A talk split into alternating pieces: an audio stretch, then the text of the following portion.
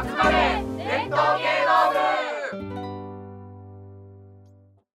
あの中川さん今の例えば、ええ。若いあの歌舞伎役者さんたち、ええまあいろいろあのテレビとかでもね、うんあのうん。大活躍してますけど、その方たちに対あの関してはどういうふうに思われますか？うんうんどういう意味で？ん？あのこれからの未来を担っていくという意味で。いや、あの、まあ、テレビにな出るのはもちろんいいんだけれども、まあ、顔は売る顔と名前を売るためにはね。でも、まあ、できれば、あの、バラエティでやるより、ちゃんとドラマでね、うん俳優としてテレビに出てほしい気はしますね。うんテレビに出るならね。うんうんなるほど。うん。まあ、それで、まあ、あの半沢直樹で愛之助が出て、まあ、それで少しは歌舞伎の方にもお客さんが来たと思うし、ああいうふうにちゃんとした役で評価される方が、うんならテレビにはどんどん出てもいいと思うけれども。ううんん。でも本当あうの、んあのーまあ先日もちょっと話をしたことがあるんですけど、うんあの愛之助さんのね、うん。CM とかで、うん。あのすごいこうキレキレなあの踊りっていうのがあって うんあの歌舞伎役者さんって本当にすごい身体能力なんだなと思いました。やっぱその辺はあの世襲のいい悪いの中であのいい点は子供の頃からやらやるってことですね。うんうんほんあの5つ6つからも舞踊の稽古もしなきゃいけないとか、まあ、児童虐待かもしれないんだけれどもあの本人の意思も確認もなくね やって。でもそれぐらいやんないとちゃんとした身体能力で使わないといえば使わないんだよね。うん。うんそれは、あのー海外の文化でえこういうす接種でうん。受け継がれていってる伝統芸能とか、うん。それってあります？えいややっぱクラシックでもバイオリンとかピアノは子供の頃からやんなきゃダメだから、うん。バレエもあの踊りのバレエも、うん。それはそうなんじゃないですか？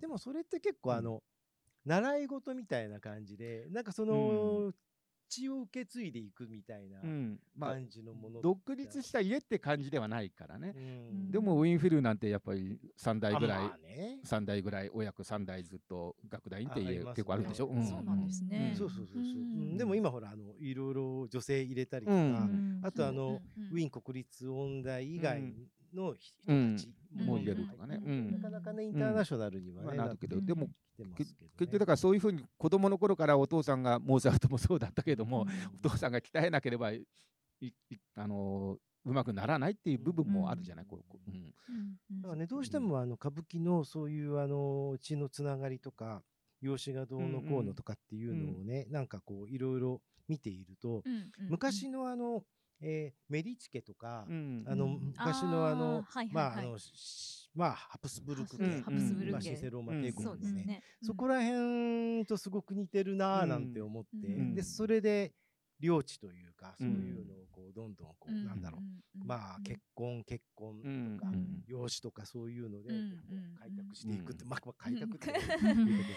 やっぱりそれと似てるようなもんなんですかね。政治になっちゃいますけど。うん。でもやっやっぱりね、あの本当に子供の頃から芸を教えるにはどうしたらいいかと考えたらば、やっぱり自分の子供しかいないんですよ、本当に。今、児童虐待ってちょっと冗談めかして言ったけど、やっぱ旗から見たらひすごいですよ、あのうん教え方っていうのは。うんだって本当に学校から帰ったらすぐもう子供遊べないんだもん。ううん。んそのお稽古がいろいろあって、うん。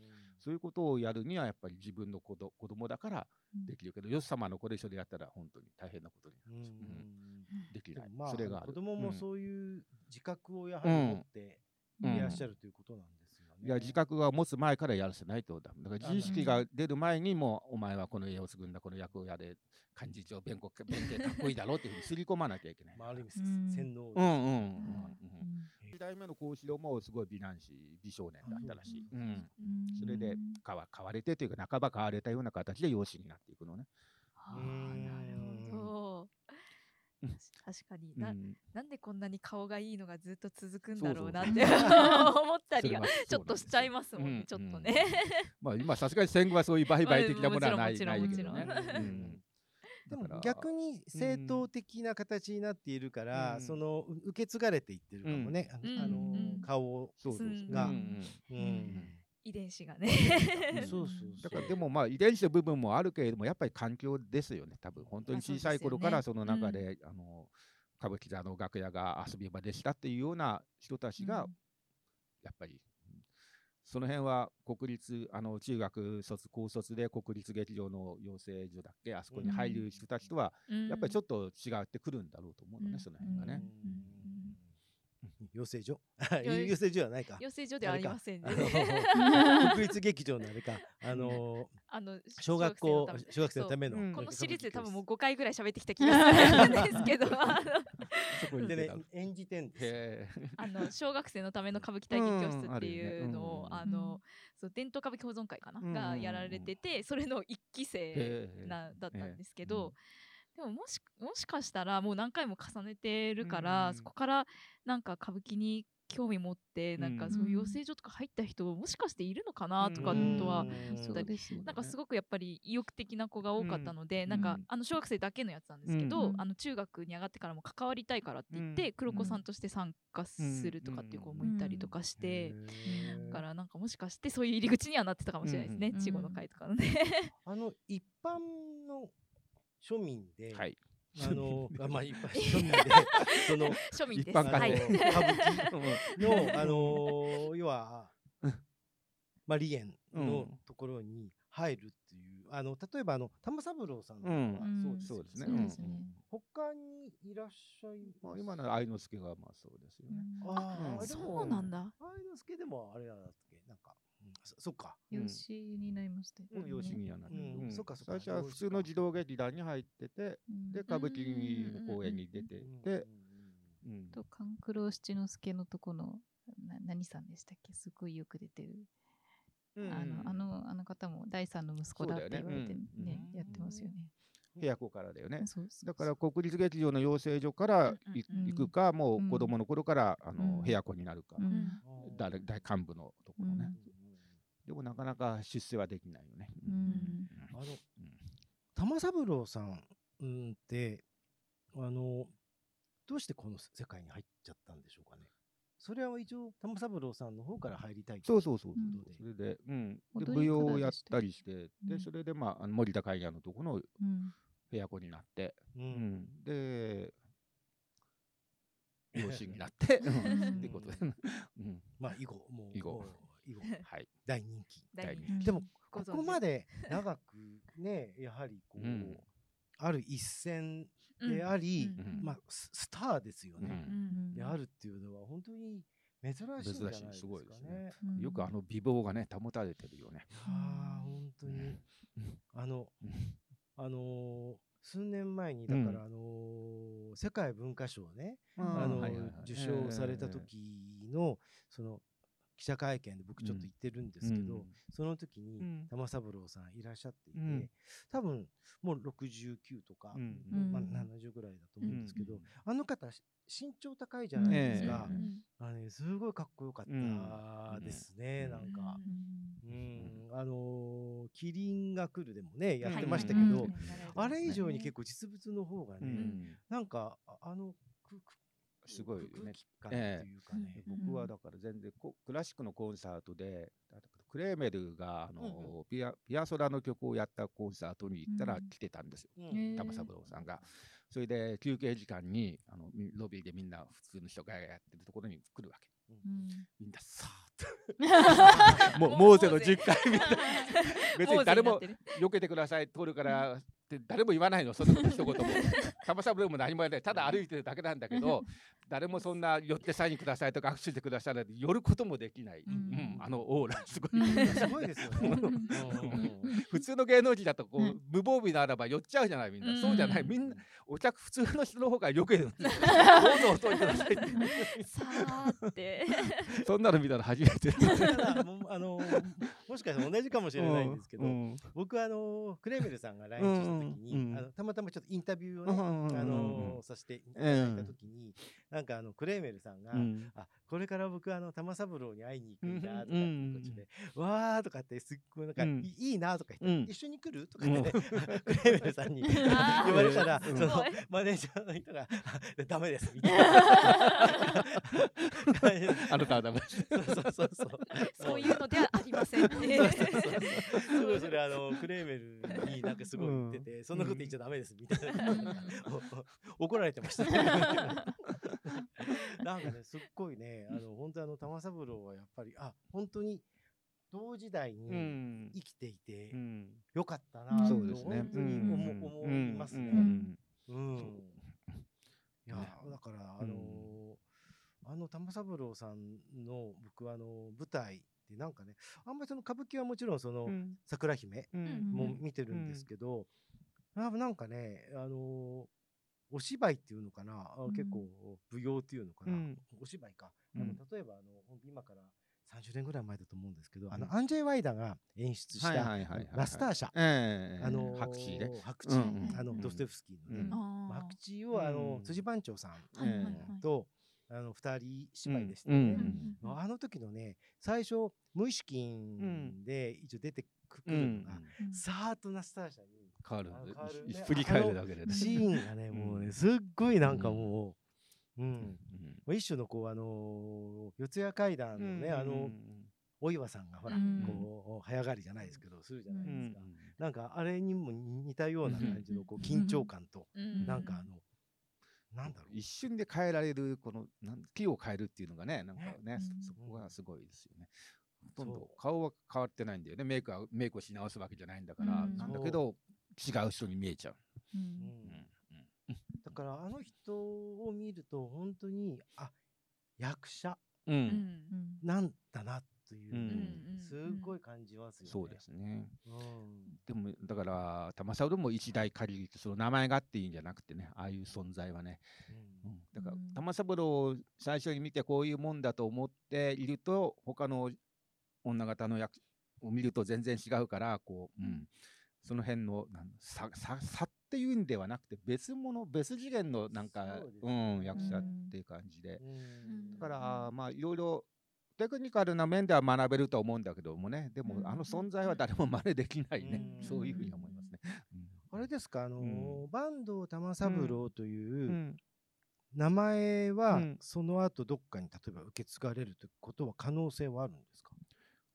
うん、それは誰かがすぐかもしれない、将来はね。うん。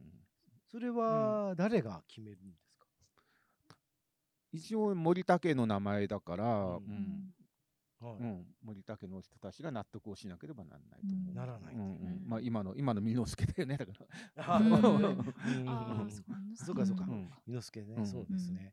ああ、なんかあの本当玉三郎はもうなんかあの永久欠番みたいな感じになるのかなみたいな。だから今の玉三郎を知ってる人が死ぬまでは多分告げないんじゃないですか、もうそれ多くて。ですよね。確かに。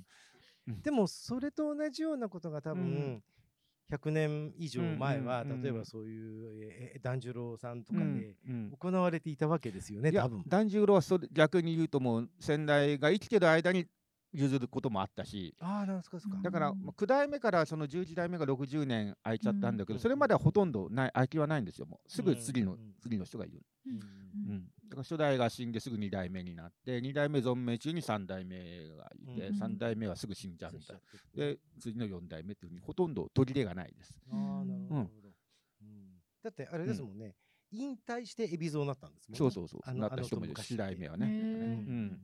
だから今みたいにちょっとあの先代亡くなってから5年10年経ってあの息子があの父を名を継ぎますっていうのはむしろ最近というか戦後の風潮戦後も割とすぐみんな継いでましたよ。2、3年の間には。もったいぶらずに。というのはね、逆にもったいぶるようになったのが、その9代目あ11代目團十郎の襲名がその非常に盛大に行われて、襲名披露公演っていうのが彼になると松竹も気づいて。で以後盛大にやるためには先代が死んですぐだとちょっとあのあなんかもったいもったいないんだけど もう少しもう少しあの間を置いて いよいよ、いよいよなんとかが復活しますっていうふうにやった方がいいだろうなとなってだんだんこう間が空くようになっちゃったっていう。のがある。だから本当は今の勘九郎だってもう勘三郎ついであっていいんですよ。そうですよね。うんうんうん。19代目。か、うん、なるほど。なんかやっぱりその亡くなった勘三郎のイメージが、うん、なんかやっぱ僕なんかからすると、うん、やっぱりその勘九郎のイメージがずっとこう離れなくて、うん、なんかちょっとねあのあまあでもそんな風にしてこう時代は変わっていくんだなと思うんですけど、かえって伝説化されちゃうじゃない、うん。だから今の18代目の勘三郎、まあ、我々は同世代でもあったことだからいまだに思い続けちゃうじゃない。うん。というのはある意味よくないのでもうパッと次の勘三郎が、うん。出てくれた方がいい,、いいっていうかあの忘れるってことではないんだけどもやりやすいと思うんですよ次も、今の。それが本当10年も15年も経っちゃうとますます伝説がこうやって どんどんどんどん重くなっちゃうそれよりかはもうパッと親父が死んだんで過ぎますっていうふうにやった方が、まあ、いやスムーズに移行するような気もするんだけどね。多分ね僕の場合、あのえー、学生時代にアルバイトしていたレストランに、あの勘九郎さんが こうよくああのまああの ごひいきのお店だったんですよ。あのちょっとこう、あの隠れ家的な感じで、という形でよくあのお目にかかっていたというか、あので必ず僕の担当のテーブルのところに座るので、あのそういう意味では僕があのいつもこうお相手をするという形の時にね、あかっこいいなっていうか、あの素敵だなとか。で彼のあの上結新座とかね、見てあなんかあかっこいいなみたいな、多分そういう形のもうあのすり込まれ方があるのかなっていう気はするんですよ、なんか、うん。あの切符の良さっていうのがねそうですね,、うん。ねなんか、ちょっとこういなせなっていうのが一番こう、よく似合う、今そうだね、うん。そういう人いないいないよねなかなかね、あなんか本当にあの、役者によってやっぱりその個性が違うじゃないですか。ねあのだって今の、えー、白鵬さんなんかはやっぱりもっとこうは割とクラシカルなというか、そんな感じするしね。あの勘三郎さんはやっぱり僕今言ったいなせな感じというか、まあ、もちろんいろんな役柄のイメージがあるのかもしれないけど、ね、なんかそういう個性を楽しむって結構面白いですよね。なんか誰好きなんだっけ？誰誰好きなんだっけ？いやでもあのあの今のあの染五郎君が出てきた時にあなんかすごいここんな顔の造形が美しい人がこの世にいるんだなみたいな、うん、感じでしたけどね。っていうかもうなんかもう生まれながらにオーラがあるみたいなところがやっぱりあるじゃないですか。だってもうすごいなと思って。写真集なんか。あそうですね。ファッション誌飾ってますね。ファッション誌がね、多いんですよね。なんかその防具みたいなやつとか、L とかっていういわゆるハイブランドのあの雑誌にも最近もよく出られてて、あなんかまあこうこういうところで活躍するっていうのもあるんだなとかっていうのは思ったりしましたね。へあれあの吉武さんは私四代目の猿之助さんがすごく好きなので、あの、でも歌舞伎座見て間もない時に、猿之助さんのややっこ道成寺を拝見して、いやなんかあ こんなすごい人いるんだなっていうのが圧倒されてもう実質だから舞踊やってると余計に。はいあ、うんうん、そっから舞踊習い始めたって、うん、いろんなきっかけがあの先生と出会ってたりはしてたんですけど、うん、あのまあ自分もやり始めようっていう、なる前にその猿之助さんのすごいものを見てしまって あの結構私はパーソナリティとかもあの、惹かれるものがあって、猿之助さんは知識の量ものすごいので。はい、そういう意味ですごく、はい、注目しています。やっぱり、ね、猿之助さんはやっぱりこうあのそういう意味ではある意味その独立の、うん、あのお家という形もあるので、うん、結構あれなのかな、はい、自分の力でやっぱりこう、まあ、やっていかなきゃいけない,、そういうのもあるんですかね。それは大変だったと思いますよ。うん。今よく歌舞伎座に出てるけどなんか何年も出てない時期があったからね。まあ、ちょっと古典をもうちょっと古典とか女形をまた見たいなっていう、うん、襲名以降ちょっとやっぱりあのどうしてもお,、うお家というかねそのスーパー歌舞伎とかもやんなきゃいけなくなってるから、やっぱりもうちょっと踊りとか、女形とか見たいなと思ってます。忙しいよね。はい。こっちるたりこっちるたり。いっぱいまあでもいろんなところに出て。歌舞伎以外もね。ね。あの多分お金も稼がないとそうそうそう。やっぱりいけないうところありますよね。そうですね。あの中川さんはあの、うん、誰が一番？まあ、海老蔵ですね。まあ、海老蔵玉三郎。はい。はい。じゃあ、あれですね。あの、本当あのまあ、あのコロナ禍でちょっと延期になっていたあの13代目の、まあ、襲名ね、うん、っていうのはじゃあもう楽しみっていううん、ね、どうなのか、襲名しないとも言い出したりね、いろいろ。あ あ、確かに。襲名しない言ってます、ね。なんか、いや、まあね、なんか。あありそうですね。そうそうそう。なんか最近はだから海老蔵歌舞伎って銘打った公演始めたでしょ？うん、今年の1月からかな。うん。それも他のことではありえないんですよ。その玉三郎歌舞伎も幸四郎歌舞伎もないわけで。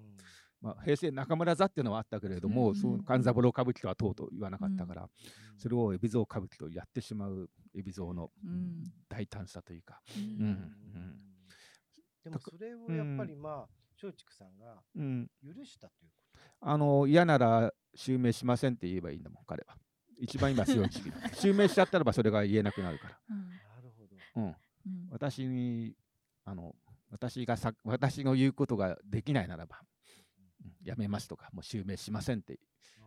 いうのが、実際言ってるかどうか知らないけれども、多分そういうぐらいのつもりで彼は交渉してるんだと思います。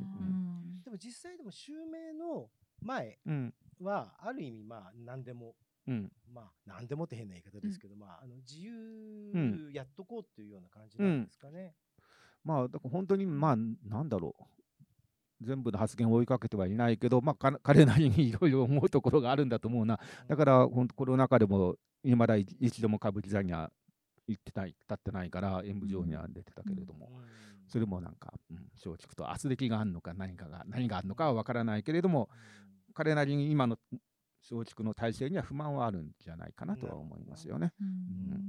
まあ、あとはやはり、まあ、ちょっと襲名披露というものが久しぶりの復活というか、そういう形にちょっとこう、うん、そうそうそう。盛り上が、うん、だからもう海老蔵としてはもう歌舞伎座には出ないと決めてるのかもしれないし、その辺も僕は分からないですね。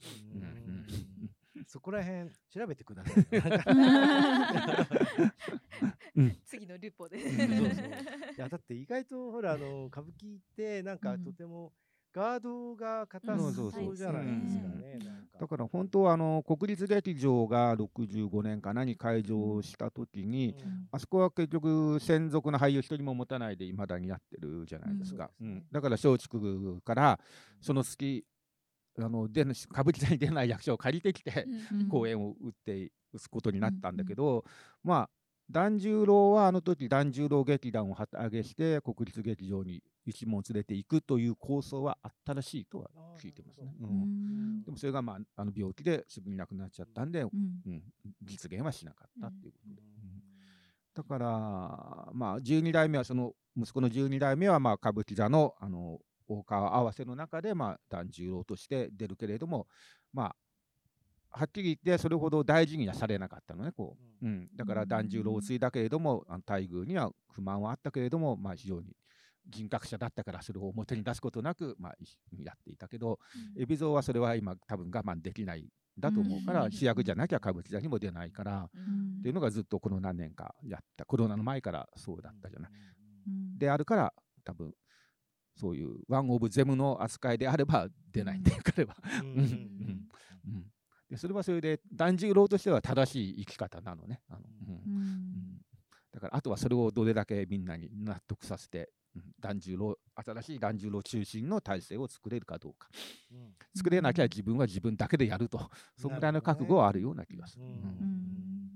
でもそこがやはり、うん、あのもう350年ぐらい続く市川家のなんか流れなわけですね。うん、歌舞伎っていうのは市川家の歌舞伎18番っていうのは市川家のものだから、そ、ね。そ、その辺のあ特別扱いというかもう自分が中心なんだという自覚があるからいろんな言動につながっていくん、うん。